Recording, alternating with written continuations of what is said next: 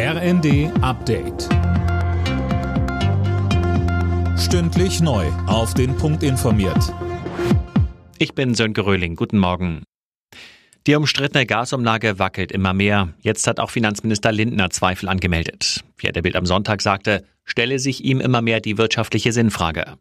Lisa Schwarzkopf, was meint er damit? Naja, er sagt, dass man keine Gasumlage braucht, die den Preis erhöht, sondern eine Gaspreisbremse, die den Preis senkt. Immerhin würde es noch dauern, bis die Hilfen für Haushalte und Handwerk stehen. Sollen die Ausfälle der Gasversorger aber aus dem Haushalt bezahlt werden, wäre die Schuldenbremse nicht mehr zu halten. Und davon will Lindner nichts hören. Außerdem macht Lindner ein zusätzliches Fass auf und fordert neben der Gaspreisbremse auch die Verlängerung der Kernenergie.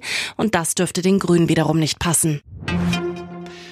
Bundeskanzler Scholz besucht heute die Vereinigten Arabischen Emirate und Katar. Dabei soll die Zusammenarbeit im Energiebereich im Mittelpunkt stehen, die helfen soll, unabhängig von russischem Erdgas zu werden. In Katar könnte es auch um die Fußball-Weltmeisterschaft gehen, die in diesem Jahr in dem Emirat stattfindet. Die Wahl des Austragungsortes ist umstritten, da Katar unter anderem die Ausbeutung von Migranten vorgeworfen wird. Auch gestern in Saudi-Arabien hatte Scholz nach eigenen Angaben das Thema Menschenrechte angesprochen. Russlands Außenminister Lavrov hat vor der UNO-Vollversammlung Kritik an den Referenten in der Ukraine zurückgewiesen. Schon bevor das Ergebnis der Abstimmung bekannt ist, sagte er, die Bewohner der Region wollten zu Russland gehören. Die Rolle des Bösen schob er dagegen dem Westen zu.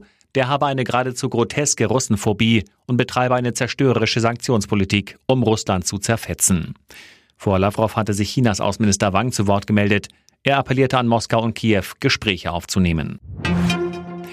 In der Schweiz stimmen die Menschen heute über eine Rentenreform ab. Sie sieht vor, das Renteneintrittsalter für Frauen von 64 auf 65 Jahre anzuheben und damit an das der Männer anzugleichen. Außerdem umfasst die Reform eine höhere Mehrwertsteuer, um die Einnahmen des Rentensystems zu erhöhen. Alle Nachrichten auf rnd.de